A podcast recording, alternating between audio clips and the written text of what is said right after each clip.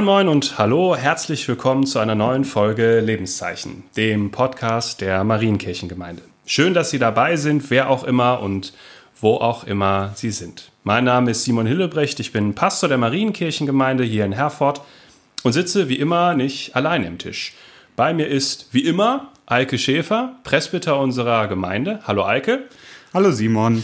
Und wie immer ein Gast. Diesmal Manuel Schilling, aufgewachsen hier auf dem Stiftsberg, mittlerweile aber Superintendent in Soest. Hallo Herr Schilling, schön, dass Sie dabei sind. Ja, hallo Simon, hallo Eike, hallo liebe Hörerinnen und Hörer. Bevor wir anfangen, Eike, gibt es irgendwas, was wir der Gemeinde noch mitteilen müssen? Also ich habe gerade mal so ein bisschen überlegt und ich glaube nicht. Also das Wichtigste können Sie wie immer unserem Gemeindebrief entnehmen, der ja auch online abrufbar ist oder aus dem Schaukasten oder in den Abkündigungen Sonntag. Aber irgendwas Besonderes steht jetzt in den nächsten zwei Wochen nicht an. Die Gottesdienste nehmen Sie einfach dem Gemeindeplättchen. Ja, das ist doch auch mal schön. Dann kommen wir direkt zum spannendsten von, zum spannendsten von jeder Folge, nämlich zu unserem Gast. Sie sind auf dem Stiftberg aufgewachsen. Erzählen Sie mal, wie war das denn?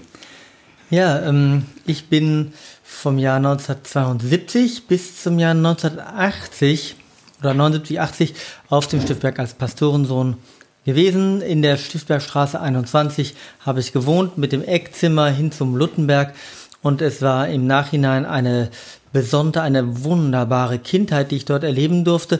Und hinter der Weggang war wie eine Katastrophe. Die Kälte des Lebens kam über mich und die große böse Welt trieb mich, spülte mich aus dem Hafen dieser wunderbaren Kirchengemeinde. Ich habe drei größere Brüder. Wir haben am Wochenende auf dem Sportplatz hinter der Grundschule gebolzt mit den Kindern und Jugendlichen dort des ähm, Stadtteils. Wir haben auf dem Luttenberg dann äh, Räuber und Gendarm gespielt. Und ich habe in dem Kinderchor gesungen und war jede Woche als frommer Pastorensohn in dieser wunder wunderschönen Kirche. Und all das ging dann flöten, als mein Vater zur Hochschule für Kirchenmusik wechselte. Ich habe es nicht verstanden und mh, hm, habe seitdem immer noch ein gutes Bild, ein verklärtes Bild von dem Stiftberg.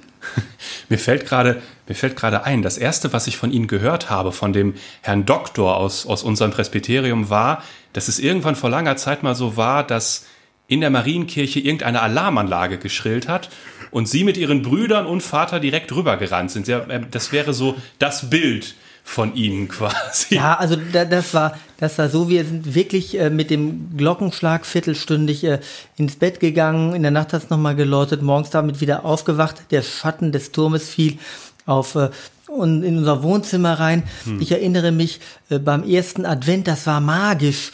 Dann ähm, kam der Posaunenchor und spielte vor dem Haus und weil die äh, Fenster so schlecht isoliert waren, äh, waren die, dann die Eisblumen darauf gewachsen. Dann musste oh, man okay. mit einem kleinen ähm, Geldstück daran hauchen und das dann dagegen legen, damit man da durchgucken konnte. Und dann sah ich da die Posaunen glitzern und hinter ging mein Vater rüber und ähm, schenkte den allen einen Schnaps ein. Und das war für mich völlig normal. Ich war da wirklich aufgewachsen. Ähm, als Jugendlicher habe ich andererseits auch die Grenzen dieser Gemeinde gespürt. Und äh, dann war es auch gut, dass ich da weggegangen bin. Aber so wie Sie es geschildert haben, scheint es eine wahnsinnig enge Verbindung zur Marienkirchengemeinde zu geben. Gibt es ja. die immer noch, auch wenn Sie jetzt ja schon in einem ganz anderen Amt und weit weg sind? Ja, also ähm, im Guten wie im Schlechten ist das eine ganz enge Verbindung. Also ich erinnere mich, dass ähm, für mich als Kind diese Marienkirchengemeinde genau das Richtige war, vor allen Dingen auch durch die sehr gute Kirchenmusik.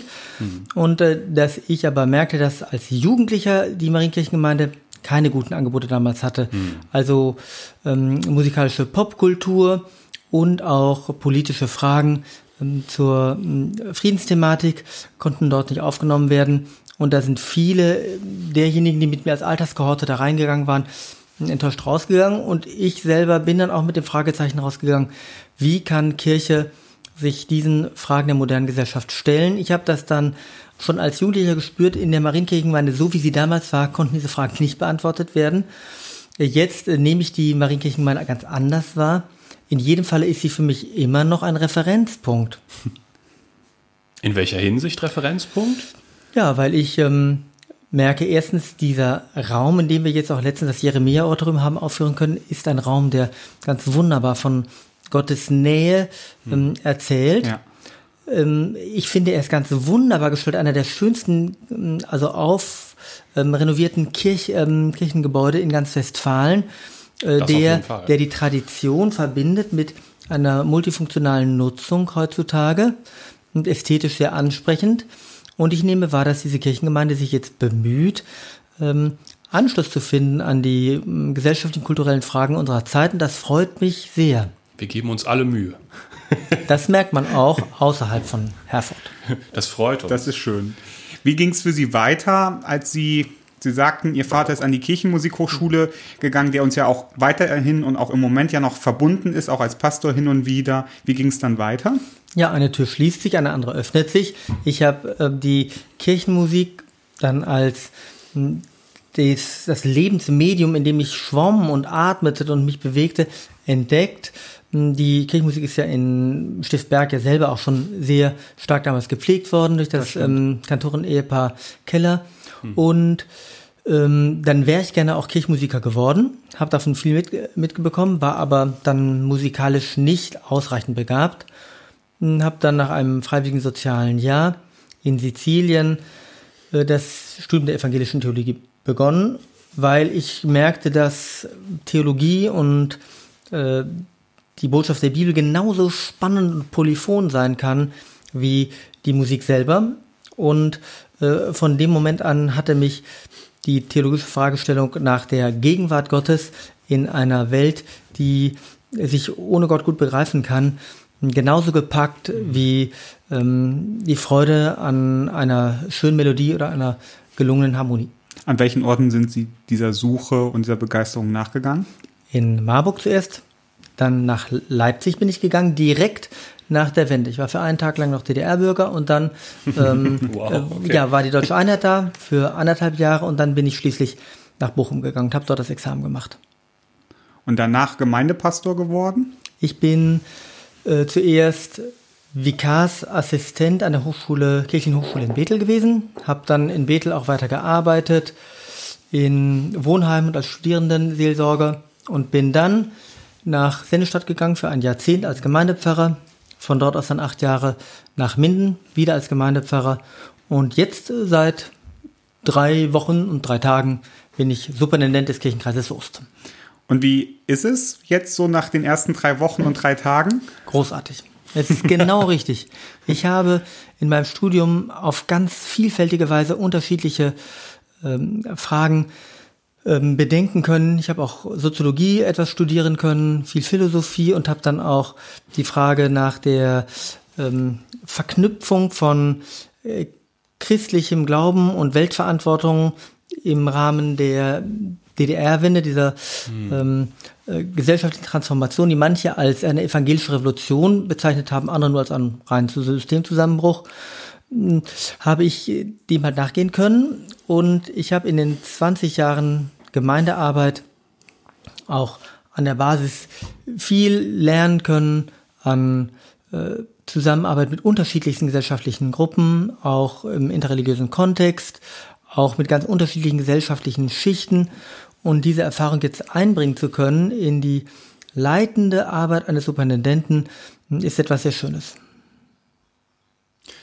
Das klingt fantastisch. Ich glaube, um das sacken zu lassen, hören wir den ersten Musikeinspieler dieses Podcasts. Es spielt für uns Daria. Daria. Mal. Vielen Dank, Daria.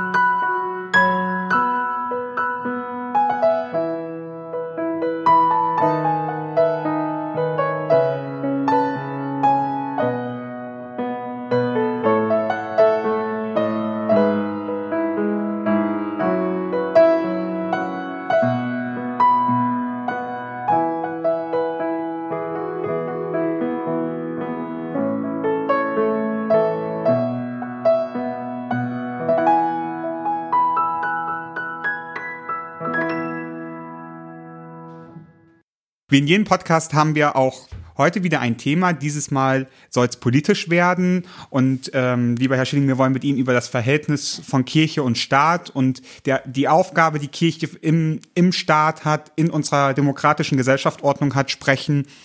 Wir haben uns einen kleinen Text dafür rausgesucht, den Römerbrief 13, die Verse 1 bis 7. Die hören wir jetzt einmal. Die werden eingelesen von Nathalie. Jeder Mann sei untertan der Obrigkeit, die Gewalt über ihn hat. Denn es ist keine Obrigkeit außer von Gott. Wo aber Obrigkeit ist, die ist von Gott angeordnet. Wer sich nun der Obrigkeit widersetzt, der widerstrebt der Anordnung Gottes. Die ihr aber widerstreben, ziehen sich selbst das Urteil zu. Denn von denen, die Gewalt haben, muss man sich nicht fürchten wegen guter, sondern wegen böser Werke. Willst du dich aber nicht fürchten vor der Obrigkeit, so tue Gutes, so wirst du Lob von ihr erhalten. Denn sie ist Gottes Dienerin dir zu gut. Tust du aber Böses, so fürchte dich, denn sie trägt das Schwert nicht umsonst. Sie ist Gottes Dienerin und vollzieht das Strafgericht an dem, der Böses tut. Darum ist es notwendig, sich unterzuordnen, nicht allein um der Strafe, sondern auch um des Gewissens willen. Deshalb zahlt ihr ja auch Steuer, denn sie sind Gottes Diener, auf diesen Dienst beständig bedacht. So gebt nun jedem, was ihr schuldig seid. Steuer, dem die Steuer gebührt, Zoll, dem der Zoll gebührt, Furcht, dem die Furcht gebührt, Ehre, dem die Ehre gebührt. Wenn wir diesen Text uns anschauen, frage ich mich, wie passt dieser Text in unser heutiges Verständnis von Kirche und Staat hinein. Ähm, vielleicht können Sie dazu mal einmal was sagen, wie wir den in unseren heutigen Kontext stellen können. Ja, zunächst will ich sagen, dass er sehr befremdend klingt und auch äh, sehr autoritätshörig, ja fast schon ähm, sozusagen angepasst und in gewisser Hinsicht politisch völlig naiv. In jedem Falle könnte er auch einer blinden Staatshörigkeit ähm, Vorschub leisten. Der Text ist aber völlig anders gemeint von seinem Ursprung her und kann auch ganz anders ausgelegt werden. Ich würde sagen, er muss auch heutzutage anders ausgelegt werden. Die theologische Wirkungsgeschichte im Protestantismus hat tatsächlich dazu geführt, dass bis vor ja, 70 Jahren, bis zum Ende des Nationalsozialismus, die Kirche diesen Text als ein Aufruf zur unhinterfragten ähm, äh, Anerkennung der deutschen landeskirchlichen Obrigkeit geführt hatte. Die mh, hm, schlimmen Ereignisse des Nationalsozialismus, spätestens diese, haben die Kirche dazu gebracht, ein ganz neues Verhältnis zur Politik und auch zur Demokratie zu entwickeln. Ich kann zunächst etwas sagen, wie Paulus das meint. Also als das geschrieben worden ist, muss man sich vorstellen, ist das von einem Mann geschrieben, der im Gefängnis sitzt hm. der also genau. ähm, die römische äh, Gewaltherrschaft an sich selbst erleidet, um seines Gewissens willen.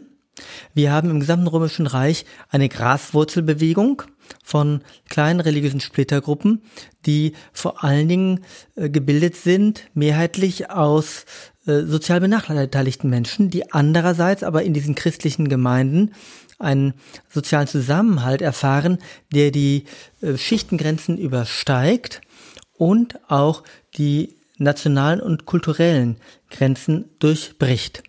Und diese Gruppen haben äh, auch Gewalt und Verfolgung erleiden müssen. Und diese christlichen Gemeinden haben auf der anderen Seite von einem großen äh, Freiheitsbewusstsein gelebt in Jesus Christus, sind die bisherigen äh, Schranken und ähm, gegenseitigen Grenzen, Verurteilungen aufgehoben. Wir sind befreit in einen neuen äh, und eine neue Weltordnung sozusagen versetzt. Und wenn man jetzt sieht, dass das äh, auf Widerstand stieß von den ähm, politischen Mächten, konnte man entweder, wie es in der Johannes-Offenbarung äh, geschehen ist, den Staat ähm, dämonisieren und sagen zur Hure Babylon machen und ähm, einfach weil man litt ihn verachten. Oder man konnte sich sozusagen enthusiastisch einfach wegbeamen, wegträumen. Wir sind doch schon längst jenseits dieser politischen Fragen. Uns geht's gut in unserer Gruppe. Der Staat ist uns egal. Und da sagt Paulus, nein, nehmt den Staat ernst. Ihr seid zwar durch eure Erfahrung in der Kirchengemeinde hm, jetzt äh, hm, hm, schon in den Geschmack dieser Herrlichkeit Gottes, seines Reiches gekommen. Andererseits seid ihr aber Menschen dieser Welt und habt da auch eine Verantwortung. Und das bedeutet, dass ihr die Ordnung, in der ihr lebt, anerkennt. Und bitte nehmt doch auch wahr, so ähm, fragwürdig wie die Pax Romana auch ist und dieser römische ähm, äh, Militärstaat, es gibt in ihm auch eine Form von Sicherheit, in der Menschen gut leben können. Und wenn ihr das annehmt, dass der Staat nicht dämonisch ist, sondern auch eine Aufgabe hat, nämlich für Recht und Frieden, wie es dann später mal heißen wird, zu sorgen. Mhm. Es heißt hier in dem Text, der Staat ist dazu da, das Gute zu schützen, dann könnt ihr, obwohl ihr von ihm verfolgt seid, ein gutes Verhältnis zu ihm entwickeln. Es war also nicht ein Text, der äh, auf eine bestimmte Staatsform hinreflektiert und sagt, also Staat ist nur dadurch bestimmt, dass es eine Obrigkeit ist, wie es bei Luther heißt, mhm. sondern Staat bedeutet, wir haben eine hm, sozusagen institutionell und rechtlich geordnete ähm, Form von Machtausübung und sie hat eine bestimmte Funktion. Und daraufhin könnt ihr ähm, den Staat auch ansprechen. Ja. Der Text geht aber ja weiter. Also er, er sagt ja, die staatlichen Behörden sind Gott gegeben. Also das finde ich ist nochmal, hm. ein, da, da, da schwingt eine, ein, ein Hauch von der Staat und die Staatsorgane und die Staatsgewalt, wie auch immer sie genutzt wird, hat eine automatische göttliche Legitimität. Aber nur gerade jetzt. Also ich finde, das ist das, was Sie ja gerade schon kurz angerissen haben und was diesen Text so wirkmächtig macht in der Geschichte. Also Augustin, Luther, sogar die Barmer Theologische Erklärung hat sich vielleicht nicht darauf gestützt, aber zumindest davon inspirieren lassen. Ich denke, was dieser Text aber auch sagt, was durch die harten Worte, die er manchmal wählt, ein bisschen untergeht, ist, dass das jetzt ein Interim ist quasi, also wie Sie es gesagt haben. Die ersten Christen, die ersten, die ersten Kirchen, die hatten schon einen Vorgeschmack über das Gottesreich. Also das, was Jesus Christus verkündigt hat, was angebrochen ist, aber noch nicht vollendet ist, wie es die Sprache der johannäischen Schule so schön sagt. Und Paulus sagt es ja selber, man soll Gott mehr dienen als den Menschen. Das heißt, genau so. Der Staat hat jetzt eine Funktion. Und in dieser Hinsicht soll man ihn wertschätzen. Das bedeutet aber nicht, dass der Staat über allem steht. Im Gegenteil, der Staat kriegt genau da seine Grenzen aufgezeigt, wo er gegen göttliches Recht handelt und gegen die Prinzipien der jungen Kirche und des Gottesreiches. Das ist die eigentliche Moral und gesetzgebende Instanz im Leben der jungen Kirche. Nehmen Sie den Vers 4. Da heißt es, sie ist Gottes Dienerin mhm. dir zu gut. Da genau. könnte man auf der einen Seite sagen, hier ist der Staat in seiner Würde dem Urteil des Einzelnen entzogen und in eine quasi göttliche Sphäre gerückt. Man kann es ganz anders lesen. Sie wird nämlich Gott untergeordnet. Und wenn man äh, sich vor Augen hält, dass damals auf jedem Markt auf der großen Säule eine Statue des Kaisers äh, stand, den man anbeten musste, bevor man sich das Fleisch kaufte, dann merkt man, was für ein revolutionäres Potenzial darin steht, äh, steckt, wenn Paulus sagt, sie ist Gott unterstellt und der Kaiser ist nichts anderes als sozusagen der tatsächlich der Diener dieses unsichtbaren Gottes, der sich in einem Gekreuzigten übrigens gezeigt hat, also einem, der ja als Gewaltverbrecher ähm, fälschlich verurteilt worden ist.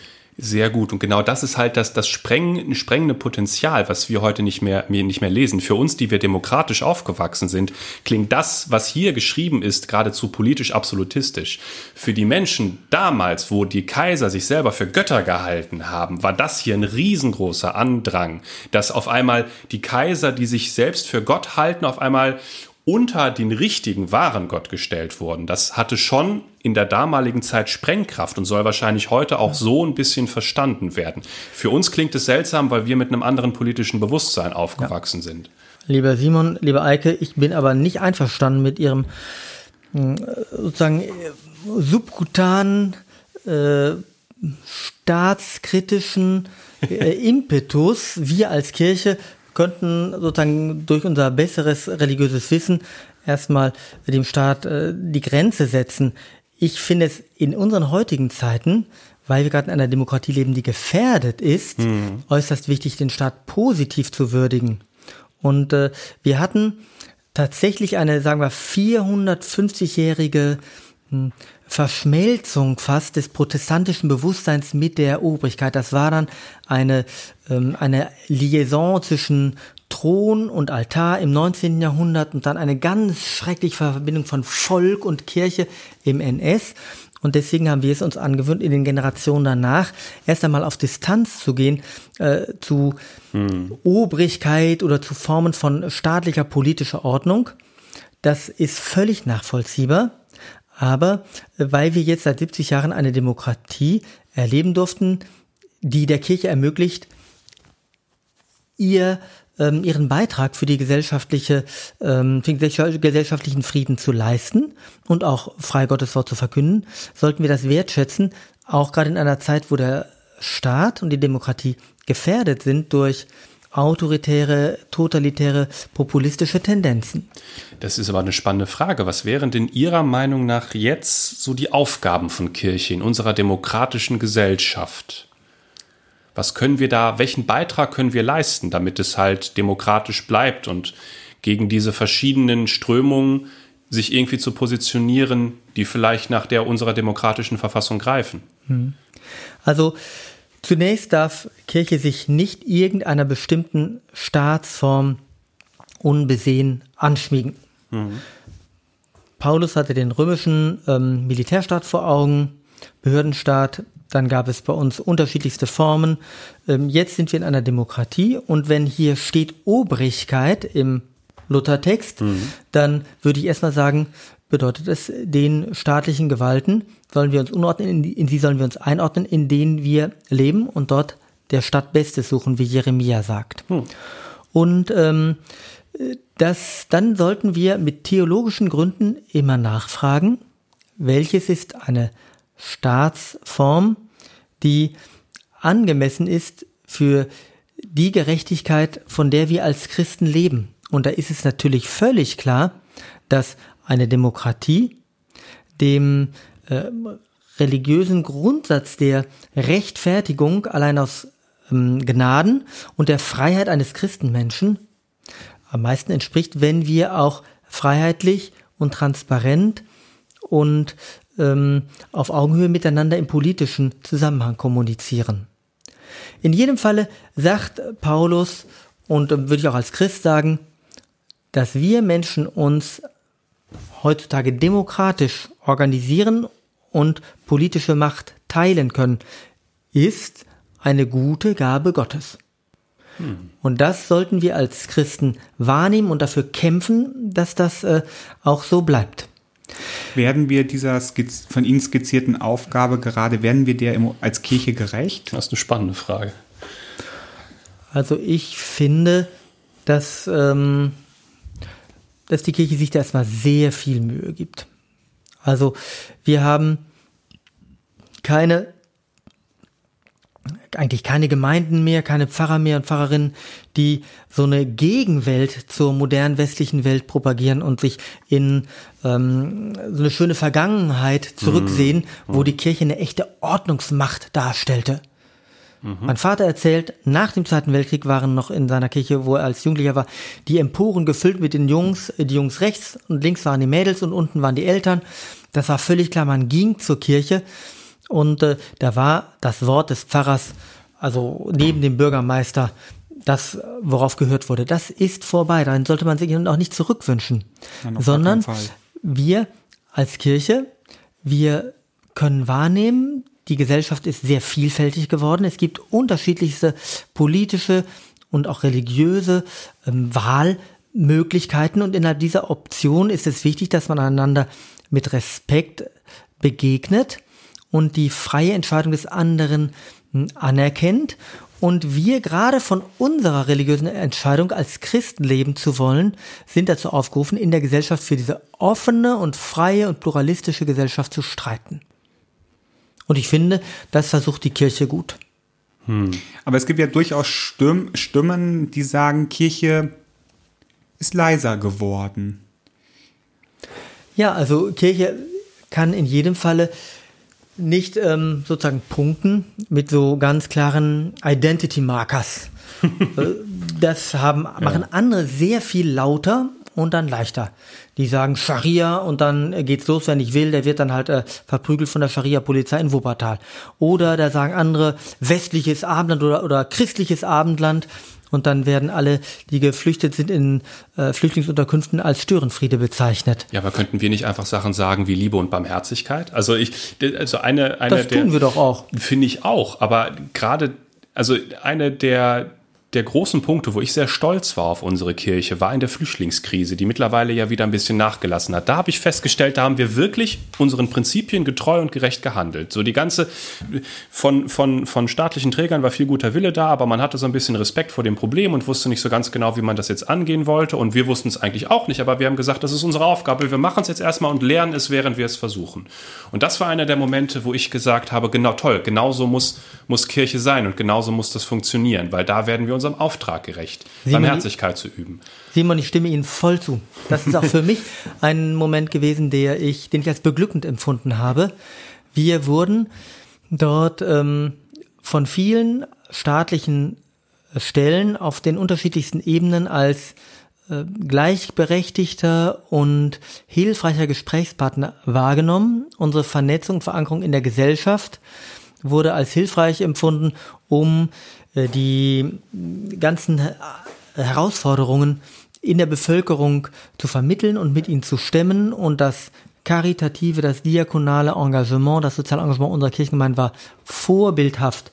Ich fand gerade, ich habe mich immer gefreut, wenn ich gelesen habe, dass eine Kirche, eine Gemeinde eingegriffen hat, wenn es kurz vor knapp stand und dann gesagt hat, diese Familie mit den zwei ganz neugeborenen Kindern wird nicht abgeschoben, denen geben wir Asyl, denen die schützen wir jetzt erstmal. Das ist ähm, tatsächlich auch heute sehr wichtig, weil leider ähm, in der ähm, in dem BAMF, äh, in dem, mhm. also Bundesamt für Migration und Flüchtlinge, äh, eine sehr harte repressive Politik gefahren wird. Ich weiß nicht, wer für diese Entscheidung äh, zuständig ist, ob es der bayerische Innenminister ist oder überhaupt der Bundesinnenminister.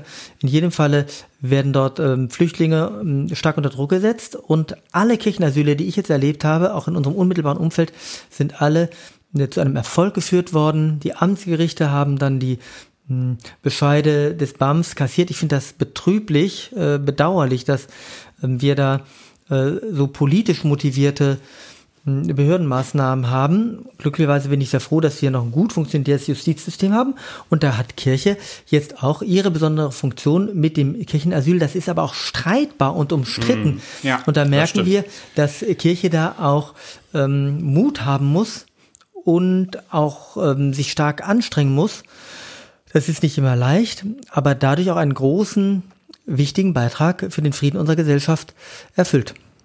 Jetzt ist dieser Römerbrief, mit dem wir gerade gestartet sind, so vielleicht der erste Ausgangspunkt, wo es um Kirche, um das Verhältnis von Kirche und Staat geht. Was, was regelt heute unser Verhältnis zum Staat? Oder was sind unsere Gemeinsamkeiten und Abkommen, die wir geschlossen haben? Und ja, in Deutschland hat sich durch eine ganz äh, besondere äh, lokale Entwicklung zwischen dem Staatskirchentum in Nordeuropa, also England auch noch und Skandinavien, ähm, und zwischen einem absoluten Laizismus, wie es in Frankreich ist, mhm. ein Zwischenmodell gebildet, das ganz klar äh, ähm, trennt auf der einen Seite zwischen den Religionsgemeinschaften und dem politischen System, das andererseits aber von der Verfassung her auch anerkennt, Religion ist nicht nur eine innerliche Glaubensentscheidung, sondern drängt auch dazu, dass Menschen das in der Öffentlichkeit ausleben wollen und führt auch zu bestimmten ethischen Grundsätzen und auch zu äh, bestimmten politischem Handeln. Und das ist wichtig, weil das der Gesellschaft die ähm, die Gesellschaft zusammenhält. Die Menschen sind halt nicht vereinzelt in ihren moralischen Überzeugungen, sondern haben durch diese intermediären Organisationen, Gesellschaft, Gewerkschaft gehört zum Beispiel auch dazu, mhm. Interessensverbände, wie in der Kirche dann eben, die Chance, gemeinschaftlich mit anderen die Gesellschaft mitzugestalten. Und deswegen haben wir eben diesen weltanschaulich neutralen Staat, der wiederum den Religionsgemeinschaften äh, den Status von Körperschaften öffentlichen Rechtes zumisst. Und damit können dann ähm, Kirchen zum Beispiel äh, gut sich selbst organisieren, um äh, den Glauben zu leben und die ähm, bestimmte Ordnungs- beziehungsweise auch einfach soziale Aufgaben in der Gesellschaft zu übernehmen. Also ich erlebe es oder ich sehe es als einen großen Vorteil, dass wir diese auch diese klare Trennung an vielen Stellen zwischen Kirche und Staat habe, gerade wenn ich mir andere politische Systeme anschaue. Ja. Aber es ist natürlich auch so, dass es vielleicht das auch ein bisschen schwieriger macht, dann zu sagen, dann vielleicht auch so ein bisschen zu sagen, da ist vielleicht auch ein, eine moralische Richtlinie oder eine ethische Richtlinie, die Kirche aufzeigen kann, nochmal anders als gerade die, der politische Wind, der weht im, im Land. Also die Kirche hat jahrhundertelang die Politik überhaupt nicht äh, ins Gewissen geredet, hm. zumindest nicht öffentlich, denn die evangelische Kirche war eine, äh, ein Staatsorgan. Das Konsistorium war eine, ein Teil der staatlichen Religionsbehörde. Dann haben sie sich im, äh, im Nationalsozialismus äh, zu großen Teilen einfach ähm, selbst verleugnet hm. und haben ja. der Ideologie gefolgt, bis auf diese Minderheit der bekennenden Kirche, die auch mit Mühe es dann vermocht hat, sich abzugrenzen von der Ideologie und auch daraus politische Folgerungen zu ziehen. Und seitdem hat die evangelische Kirche eigentlich immer gewusst, ja, wir müssen gesellschaftlich auch Stellung beziehen, ähm, ohne darin aufzugehen. Denn das Entscheidende für uns ist ja nicht irgendwie eine bestimmte politische Haltung und sagen wir, jetzt sind die Grünen toll oder jetzt ist die CDU toll. Mhm. wir können uns sozusagen nicht irgendwelchen Kategorien von äh, politischen Diskussionen anpassen und da unser Heil suchen, sondern die Kirche muss von ihrem Kern, nämlich dem Glauben an Jesus Christus, her sagen, was ist für uns jetzt ethisch und politisch angemessen. Ja. Und da von dort her kriegen wir eine ganz große Freiheit, dass wir bei, bei bestimmten Dingen sagen können, ökologische Thematik ist ähm, äh, sehr, sehr wichtig. Die Bewahrung der Schöpfung ist ein ureigenstes christliches Anliegen. An anderen Stellen können wir mit, ähm, was weiß ich, konservativeren äh, Parteien gut zusammengehen und sagen, der Ordnungsrahmen und der Schutzrahmen einer Familie ist etwas unglaublich Wichtiges. Äh, nehmt das doch ernst und versucht doch, äh, den Familien gute Lebensbedingungen auch politisch zu schaffen. Und da ist die Kirche dann weder konservativ, eine CDU-Kirche noch eine progressistische äh, grünen oder linken Kirche, mhm. sondern wir müssen da frei schauen, was ist für uns heute als Christen angemessen. Diesen Gedanken würde ich gerade mal sacken lassen, bevor ich gerne noch mal auch noch mal Thema so auf Parteien und wie gehen wir mit mit mit vielleicht auch gesellschaftsschädlichen Strömungen um. Ähm, aber erstmal hören wir wieder ein bisschen Musik.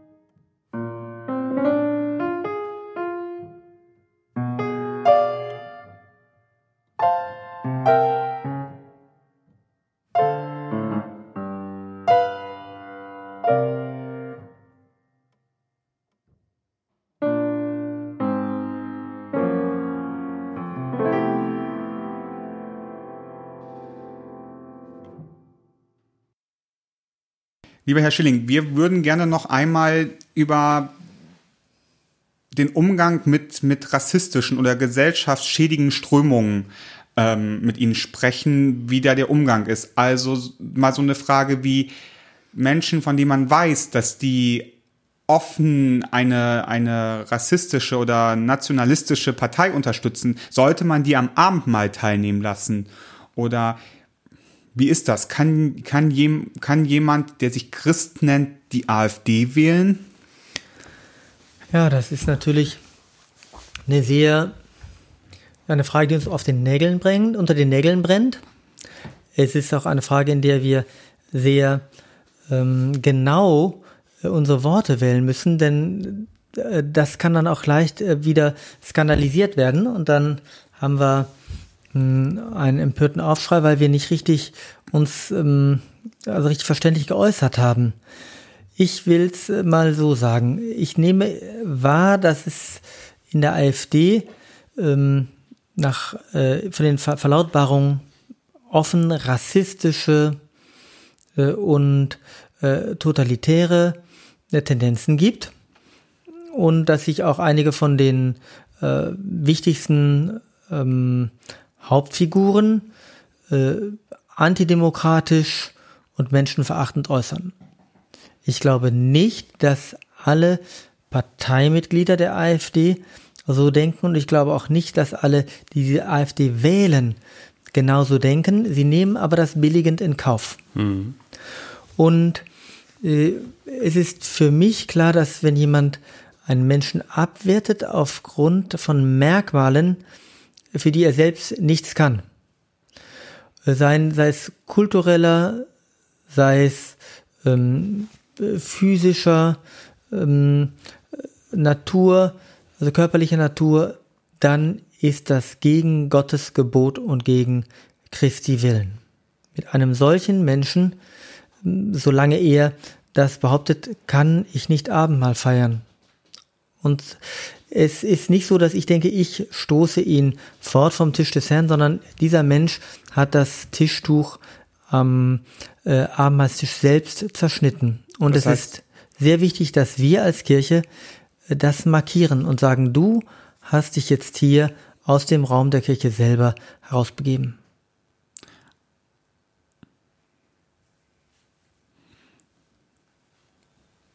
Das ist ja sehr klar. Das finde ich, finde ich gut. Ähm, wie, wie, sollten, wie, soll, wie sollte die Kirche sich sowieso zur parteipolitischen, sollte sich, sollte sich Kirche politisieren lassen? Kirche Was ja auch so Fragen sind, mit Entschuldigung, ähm, Auftritten von Politikern auf Kirchentagen und so weiter. Oh, ja, hatten wir letztens erst. Ähm, die so. Oder sollte das noch stärker getrennt werden? Nein, ich finde, wenn wir als Christen unseren Glauben bekennen und demgemäß handeln, dann hat das zwangsweise und ganz normal äh, politische Folgen. Und genau. wir müssen uns dessen Bewusstsein. Wir müssen das auch nicht vermeiden, sondern wir müssen das mit einbeziehen. Das darf uns nicht blockieren, unseren Glauben zu bekennen und zu leben, aber wir müssen dann auch die Verantwortung dafür übernehmen, was das auslöst. Und wenn es zum Beispiel jetzt darum geht, dass ein, äh, ein AfD-Mitglied äh, nicht zum Abendmahl gehen sollte, dann würde ich das nicht sagen aufgrund einer Parteizugehörigkeit erstmal, sondern aufgrund von bestimmten Äußerungen, die dem Liebesgebot Jesu widersprechen. Und für mich bedeutet ein solcher Ausschluss vom Abendmahl, also die Markierung dieser Grenze, nicht, dass äh, damit diese Angelegenheit erledigt wäre, denn die Äußerungen stehen ja im Raum, hm. sondern es bedeutet, dass wir hier ein Gespräch beginnen. Es ist doch, gibt doch diese alte pädagogische Regel, Störungen haben Vorrang. Ja, stimmt. Und hier kann man sagen, hier in dem Bereich des gemeinsamen Gotteslobes, das wir dann führen, äh, gemeinsam halten wollen, die Störung Vorrang, dass jemand, jemand anderen aus der Gemeinde gering schätzt, aufgrund seiner körperlichen oder kulturellen Merkmale. Und dann muss man darüber reden. Ja. Und das würde ich unbedingt tun. Wenn der andere das nicht mehr will, weil er verletzt ist, dann ist das seine Entscheidung. Aber ähm, äh, Dietrich Bonhoeffer hat das ganz wunderbar gesagt in einem Aufsatz 1936 zur Frage der Kirchengemeinschaft, hat gesagt, das Bekenntnis ist kein äh, Schutzwall, hinter den ich mich begebe, um dann die Welt auszuschließen, sondern das Bekenntnis ist die Entscheidung, an einem bestimmten Ort den Kampf aufzunehmen. Hm. Und das finde ich bis jetzt unübertroffen. Hier äh, bei dieser Frage ist es auch die Sache, wir werden mit der AfD nicht fertig, indem wir sie dämonisieren und einfach nur ausgrenzen, sondern wir werden mit ihr fertig werden, wenn wir sagen, wir nehmen die Auseinandersetzung mit euch auf in der Weise, die jetzt angemessen ist. Und das ist nicht hm. gemeinsam das Abendmahl zu halten, sondern an einen Tisch zu setzen und zu fragen, wie hältst du es mit hm, der, ja, hm, äh, mit der grenzenlosen Güte Gottes, die eben kulturelle, nationale und ähm, sonstige Grenzen, soziale Grenzen überschreitet. Hm. Das finde ich ist äh, äh ein, ein, sehr guter Impuls, der halt vieles nochmal klärt, was sonst, glaube ich, im gesellschaftlichen Diskurs von und über Kirche immer untergeht. Das geht vielleicht auch in die Richtung von deiner Frage, was das die Politisierung der Kirche wird ja oftmals synonym zur Parteipolitik gleichgesetzt. Und das kann es halt tatsächlich nicht sein, sondern Kirche muss Normen und Werte haben, die werden manifest und dadurch entsteht eine Haltung. Und diese Haltung der Kirche ist halt das, was uns ausmacht. Ne? Dadurch, dass wir die Werte, die uns ja. gegeben sind, leben. Und ich denke, das ist genau dieser, dieser Punkt, so wie Sie es gesagt haben, dahinter können wir nicht und dahinter sollen wir nicht und dahinter wollen wir auch nicht. Und deswegen wird die Gemeinschaft mit, mit Menschen an einigen Stellen schwierig, wenn die beispielsweise von bestimmten Überzeugungen, die uns inhärent sind und von denen wir nicht abweichen können und wollen, nicht teilen. Deswegen ist vielleicht die Frage, können Wer Christ ist, kann nicht, in der F kann nicht die AfD wählen, ist wahrscheinlich eine provokante Frage, weil wie Sie es auch gesagt haben, die AfD besteht ja aus mehreren Menschen. Ich würde eher sagen, wer bestimmte Überzeugung hat, der kann kein Christ sein. Das schließt sich vielleicht eher aus, was auch kein Ausschluss auf Dauer ist, weil das Christentum lebt ja wie keine andere Religion vielleicht von Vergebungsbereitschaft und von dem Gedanken, dass der Mensch sich ändern kann und umkehren kann von dem, was ihm vielleicht schlecht tut. Also ich würde ähm, deswegen den Satz so formulieren, wie kannst du AfD wählen und behaupten, du seist Christ? Sehr gut, ja. Und damit ist doch ein Raum eröffnet, wo der andere auch sich dann positionieren kann und von dem aus man dann weiter reden kann. Ich habe hm, gehört von vielen, die im, in östlichen Bundesländern leben, dass die Wahl der AfD auch eine Form des Protestes ist. Ähm, wir möchten wahrgenommen werden mhm. und nicht einfach mit unserer Geschichte übersehen und fremdbestimmt werden. Und äh, deswegen halte ich es für sehr wichtig, dass man das Gespräch aufnimmt, aber da auch dann klar Stellung bezieht und dann Exakt. auch vielleicht auch Prügel bezieht. Das kann auch sein, man kann doch nicht denken, wir werden immer nur ähm, geliebt werden, weil wir ähm, jetzt bestimmte Glaubensüberzeugungen versuchen, nach unserem besten Wissen Gewissen politisch dann auch ähm, äh, auszuleben und dem ähm, Taten folgen zu lassen. Genau.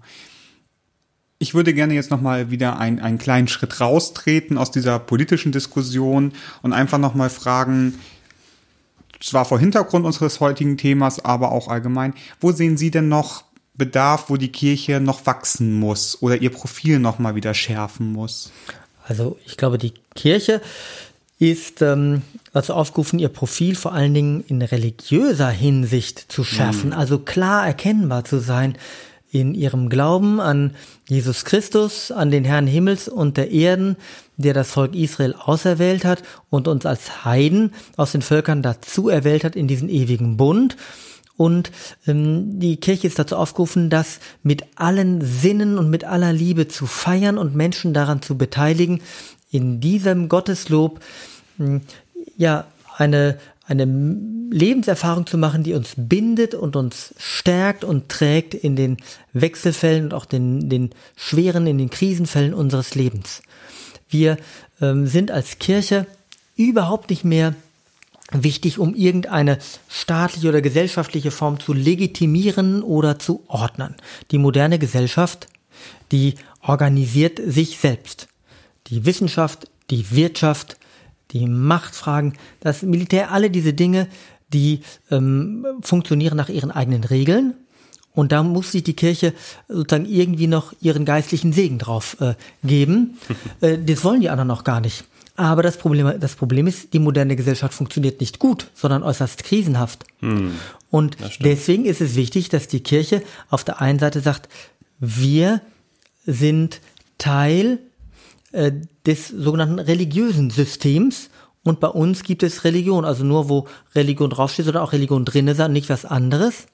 Gleichzeitig aber ermöglicht uns der religiöse Blick auf die Welt, das Hören auf Gottes Wort, die übrige Gesellschaft auf eine Weise zu sehen, wie die anderen sich selbst nicht wahrnehmen können. Und das erschafft Freiraum. Ja. Hm. Aber sozusagen, das war auch eine Frage in der, in der Nazizeit. Es wurde immer gesagt, ähm, der bekennenden Kirche, ihr müsst doch jetzt dem Volk dienen in einer Zeit der Krise. Karl Barth hat mit seinen Weggefährten gesagt, wir dienen als allererstes Gott. So und nämlich. dadurch dienen wir dem Volk.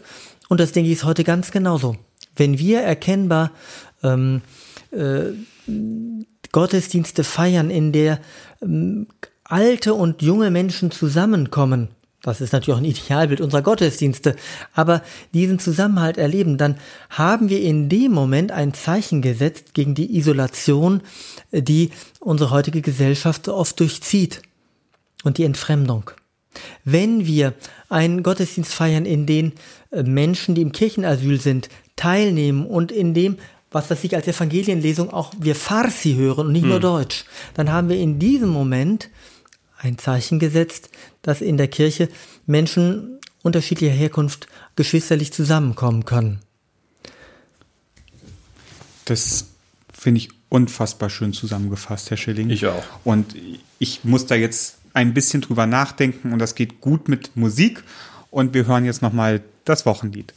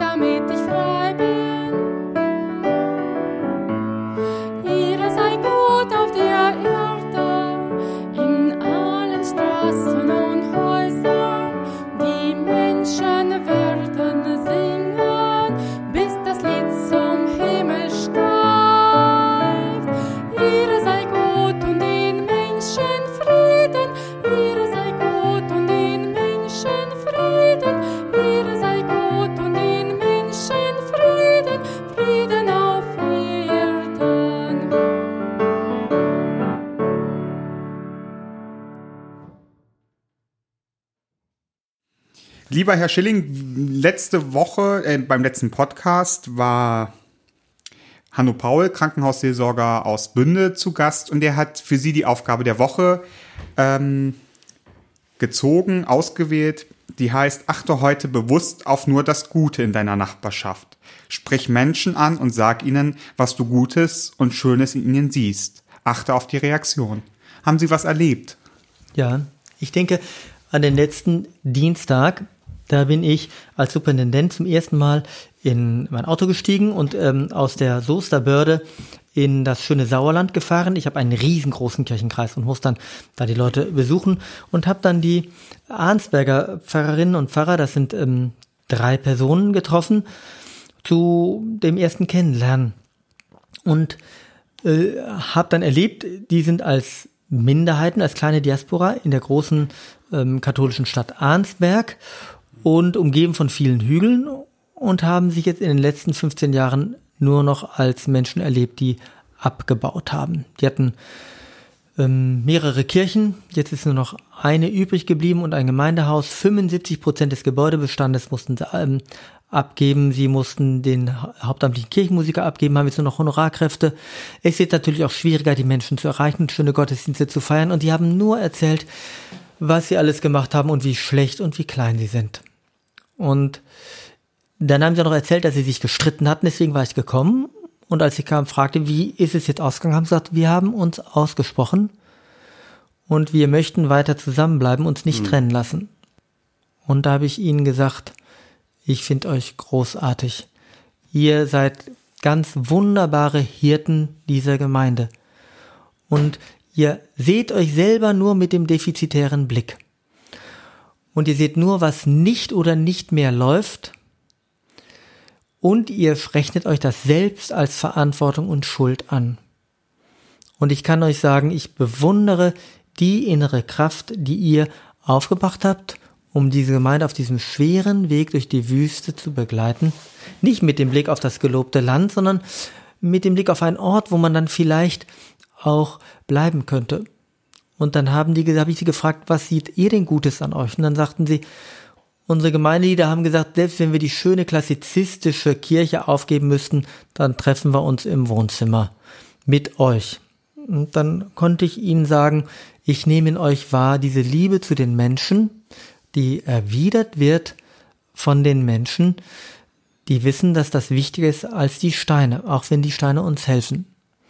Und das war ein schöner Moment, weil da einer der Kolleginnen mm, dann sein Gesicht abwandte und ich glaube, er hat ein bisschen geweint. Und das hat mich gefreut, weil das ähm, Tränen der Entlastung waren. Genau.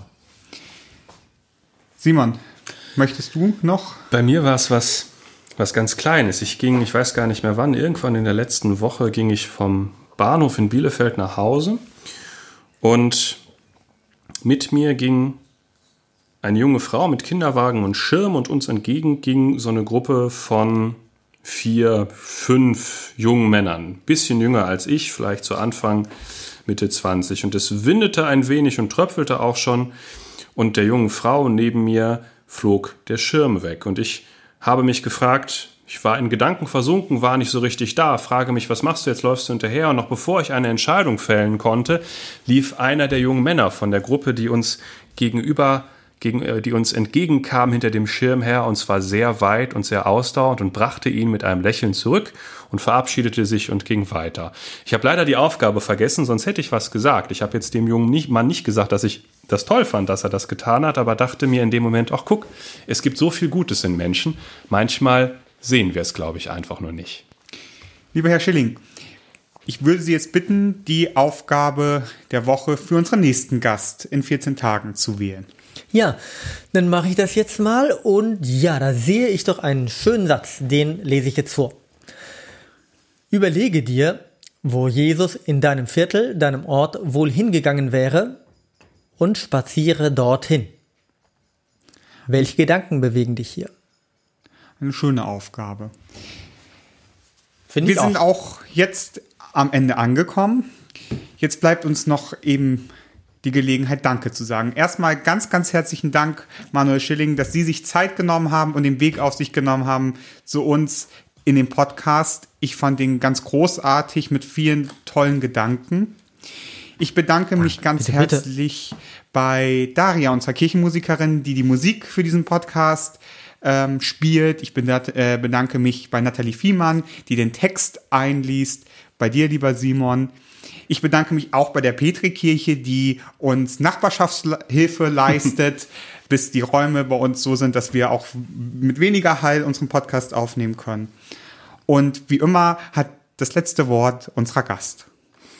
Ja, ich will mich auch bedanken und ähm, zurückgeben, dass ich diese Form des Podcasts, den wir entwickelt haben, für eine sehr ähm, zukunftsträchtige äh, Form halte und wünsche Ihnen dahin weiter viel Glück auch freue ich mich, dass ähm, das Ehepaar Wagner zu Ihnen kommt.